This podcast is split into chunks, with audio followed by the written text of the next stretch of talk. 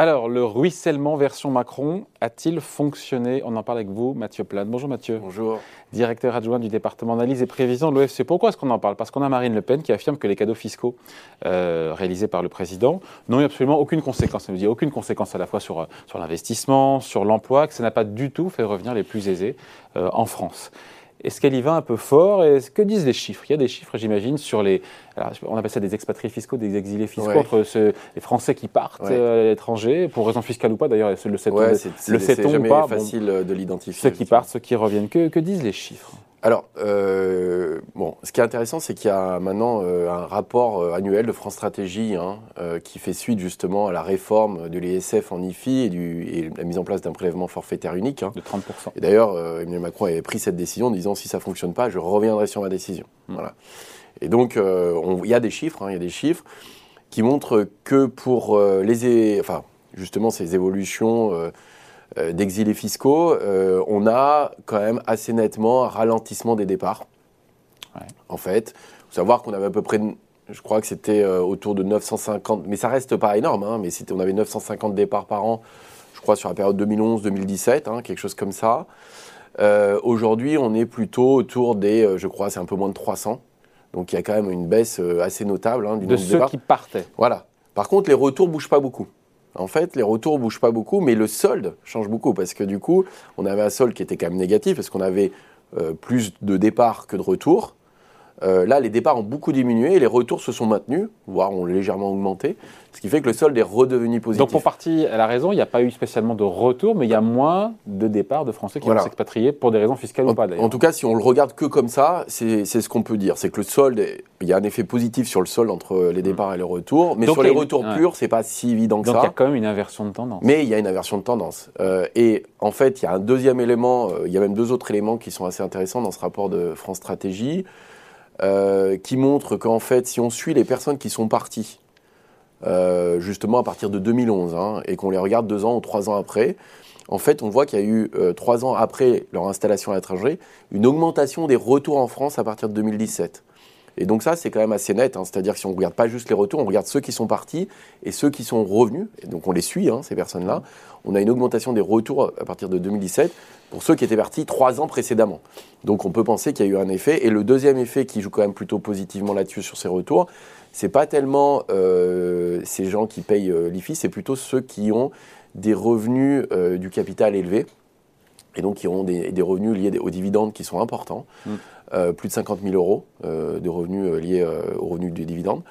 et bien ceux-là quoi, ceux-là Eh bien ceux-là sont revenus en fait. Ils sont revenus, il y a une hausse de 14 euh, de ces personnes-là. Donc c'est plus. Euh, donc ça produit ses effets. Donc, de, là à dire ce que dit la présidente du Rassemblement national, comme quoi c'est totalement inopérant sur cet aspect-là, on verra l'investissement, euh, l'emploi, mais sur l'aspect retour des, exilés fiscaux, des, expatriés fiscaux, on, voit, on voit une aversion. Moins de départ, un changement de dynamique, non, non, encore un changement de dynamique, sur les départs et même sur les retours, notamment liés à ceux qui payent et, et, pas tellement à, à l'IFI hein, en fait, mais plutôt au prélèvement forfaitaire unique. On peut penser, en tout cas, si on regarde les effets euh, par les dividendes. Euh, mais clairement, on a quand même un effet. Une fois de plus, c'est toujours compliqué hein, d'identifier euh, ces choses-là, mais on a quand même plutôt une inversion de tendance. Hum. On connaît leur motivation, d'ailleurs, encore une fois ceux qui partent, euh, les expatriés fiscaux, ceux qui reviennent. On, sait, parce que parfois il y a des questions de carrière, il y a plein, de raisons. voilà, et puis après, pas seulement pour des raisons fiscales. Hein. Non, non, pas que des raisons fiscales. C'est pour ça quand même que ce sont des personnes qui payent. On suit quand même les personnes qui payent l'ISF. C'est-à-dire mmh. que donc du coup, il y a quand même potentiellement une raison fiscale euh, derrière. Euh, ah, on passe pas, ah, on voit pas sous le scope. On voit, bah non, parce qu'il y a des personnes sous qui le radar, on ne voit pas ceux qui ne sont pas à l'impôt sur la fortune, mais qui pour le coup Voilà, exactement. Et donc du coup, il y a, il y a ça. Bon, c'est pas les plus aisés non plus, on se dit. Il y a aussi, non, non, c'est pas les plus aisés, mais c'est pour ça qu'ils ont quand même regardé aussi les personnes qui touchaient plus de 50 000 euros de dividendes euh, par an, et qui n'étaient pas forcément assujettés à l'IFI. Euh, c'est ce qui peut être intéressant. Et ils ont regardé aussi ceux qui étaient partis, a priori, on peut penser pour des raisons fiscales, et qui trois ans après sont revenus. Et donc, on voit qu'on a une augmentation des retours des personnes qui étaient parties. Donc, ça peut, cet aller-retour, on peut imaginer, euh, peut être lié à des motivations fiscales, même si, si c'est toujours difficile à identifier. On peut mettre en doute ou pas, France Stratégique est une, émanation du, de, du Premier ministre. Du Premier ministre. On peut se dire, est-ce que, voilà, non, mais allons au bout du truc. Il y a des gens qui vont dire, ils sont gentils, mais ceux qui jugent la petite de Macron, c'est des gens qui sont liés à Matignon. Alors, euh, bon, pour avoir lu le, rapport, le ton d'abord est assez neutre et assez descriptif, hein, en fait. Euh, sur ces choses-là. hein. C'est les chiffres qui ont été collectés. C'est ça la question, la question du- de la collecte des chiffres. bah, la collecte des chiffres est difficile. hein. Il faut avoir euh, ses sources fiscales. euh, ça demande pas mal de, de travail. Ça demande aussi de bien comprendre ce qu'on fait, hein, parce que des fois on compare un peu des, des choux et des carottes, donc c'est pas toujours facile. Euh, mais globalement, ça quand même, ça fournit de l'information. C'est la seule information sur laquelle on peut se baser aujourd'hui. Enfin, je veux dire, euh, c'est une, une information qui est complexe à avoir. Et donc, c'est vrai qu'au moins France Stratégie a l'honnêteté de faire ce rapport chaque année en essayant d'avoir le plus donner le plus d'informations possible. Après, Donc, ce- donc sur ces histoires d'expatriation euh, fiscale de retour de départ, on peut dire Il y a que plus- les, il y a- réformes, alors, les réformes fiscales du avec président toute la, ouais. ont, ont des, ça a des résultats. Voilà, il y a Ça un effet, on va dire, euh, voilà, il y a quand même, comme euh, on pourrait dire, enfin, il y a des effets. En tout cas, on peut voir une forme de sensibilité des réformes fiscales euh, à l'expatriation, C'est quoi les chiffres sur les départs? C'est intéressant parce que le, non, mais c'est pas, en fait, c'est pas beaucoup. hein. Euh, Je crois que les départs, je l'ai noté parce que j'avais pas eu tous les chiffres en tête, mais 2018-2019, c'est 270 personnes. au, lieu de 600. Alors, alors qu'on on en avait euh, 950 900. en moyenne entre Ah, 2011 et mais c'est Non, quand même, Ah euh, oui, c'est signé. Alors, on a ce qui est intéressant, euh, c'est que ça avait commencé à baisser. on a divisé par 3 quand même. hein, Ah oui, on a divisé par départs. 3. Non, non, non, c'est quand même significatif. Par contre, les retours, si on parle juste des retours, ils sont à peu près euh, identiques. Je crois que c'est autour de 360, 370. Donc on est sur quelque chose de comparable. Donc les choses se voient moins sur les retours que sur les moindres départs. Ouais, Et ça. après, par contre, si on regarde de façon plus fine et qu'on prend les dividendes et pas juste l'ISF euh, ou l'IFI, euh, ou qu'on regarde des gens qui sont partis pour des raisons fiscales et qui reviennent, là, on voit un effet assez significatif des retours. Voilà, lié notamment euh, aux dividendes. Ouais. Euh, donc elle a tort sur l'aspect, euh, pour le coup, sur l'aspect euh, expatriation fiscale. Par contre, peut-être qu'elle a raison sur l'aspect investissement et emploi. Est-ce qu'on peut, encore une fois, regarder l'impact de la réforme de la fiscalité du capital? Est-ce que ça produit des effets Ouais. ou est-ce que c'est compliqué, encore une fois une Alors, euh, là, pour le coup, les résultats sont beaucoup plus nuancés. Euh, pour le moment, hein. enfin après, euh, pareil, France Stratégie a l'honnêteté de dire qu'on manque certainement de recul. Euh, mais pour le moment, on n'arrive pas, en tout cas France Stratégie n'arrive pas à mettre en avant de lien entre euh, la réforme fiscale liée à la fiscalité du capital et les comportements d'investissement ou d'emploi ou de salaire. Euh, et donc globalement, euh, on n'arrive pas à mettre ça en avant. Ce que, ce qui, la causalité qui est plus forte et qui, a- qui est plutôt mis en avant, c'est qu'il y a eu un effet entre cette baisse de fiscalité du capital et l'augmentation des dividendes versés, par contre. C'est plutôt dans ce lien-là. Par contre, sur les comportements voilà, d'investissement ou de demande de travail, ça ne joue pas. En tout cas, aujourd'hui, ça ne joue On pas.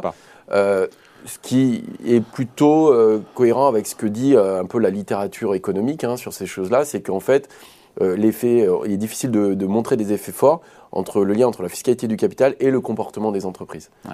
Euh, ce qui est moins le cas de l'impôt sur les sociétés. C'est-à-dire qu'une baisse de l'impôt sur les sociétés met, des- met du temps à avoir des effets, mais par contre, la littérature montre, et puis les, les études empiriques montrent Mais qu'il il y y a aussi des il y a eu effets. une trajectoire de baisse de l'impôt sur les sociétés. Mais voilà, mais, ça, voilà. mais donc sur Sauf qu'elle est en cours. Elle est en cours. elle est en cours, mais c'est beaucoup, hein, parce que c'est- super, c'est à peu près 12 milliards sur le quinquennat, je crois. hein. Ouais.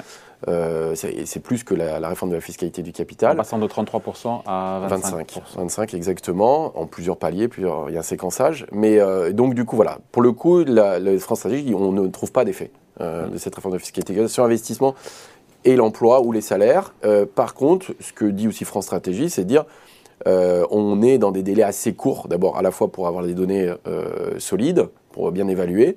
Parce que là, on va jusqu'en 2019. On va jusqu'en C'est ça, en fait, 2019. hein. On va jusqu'en il y a- il y a- il y a eu la 2019. crise. euh, la mise en place a été en 2018, donc on a deux ans. Et c'est des effets assez longs, en fait, pour modifier les comportements. Il y a des effets d'anticipation. Euh, il y a aussi peut-être le fait qu'Emmanuel Macron ait dit que si la mesure n'était pas efficace, il pourrait revenir dessus. Donc euh, on ne sait pas tellement comment euh, les agents anticipent tout Ouais. ça et la pérennité de la mesure, ça peut jouer. Donc il est trop tôt de toute façon pour évaluer des effets. Il aurait été presque étonnant d'en trouver, de trouver des effets, j'allais dire. Sur l'investissement et sur le- Ouais, et, et un sur l'emploi. emploi. Euh, à celles et ceux, pour le coup, qui ont fini là-dessus, euh, Mathieu, qui disent oh là là, on a baissé la fiscalité sur le, le capital en France avec le président Macron. Il faut rappeler que la fiscalité Mm. Sur le patrimoine en France reste l'une des plus élevées quand on se compare par rapport aux pays de l'OCDE. Ça, Non, non, la- non, il faut, euh, oui, très clairement. C'est-à-dire qu'il y a une- un début de convergence hein, avec euh, les mesures fiscales qui ont été faites, euh, qui ont été mises en place, mais le taux implicite sur la fiscalité euh, du capital hein, Ouais. est parmi les plus élevés d'Europe et de l'OCDE. patrimoine au sens large. Alors, ça dépend si on regarde patrimoine des ménages ou des entreprises Ouais. ou l'ensemble des deux, mais oui, effectivement, on est toujours plutôt en haut, euh, ce qui n'est pas vraiment une surprise. La question, c'est effectivement, on va converger. On sait que le capital est plutôt mobile, hein, et donc euh, son assiette est plutôt facilement, euh, vous pouvez plutôt l'allouer dans des, euh, pays voisins. Et donc, c'est vrai qu'il y a une concurrence fiscale assez dure là-dessus, ce qui est donc, à mon avis, un vrai sujet européen. C'est-à-dire, on voit qu'on a plutôt tendance à, à baisser la fiscalité sur le capital.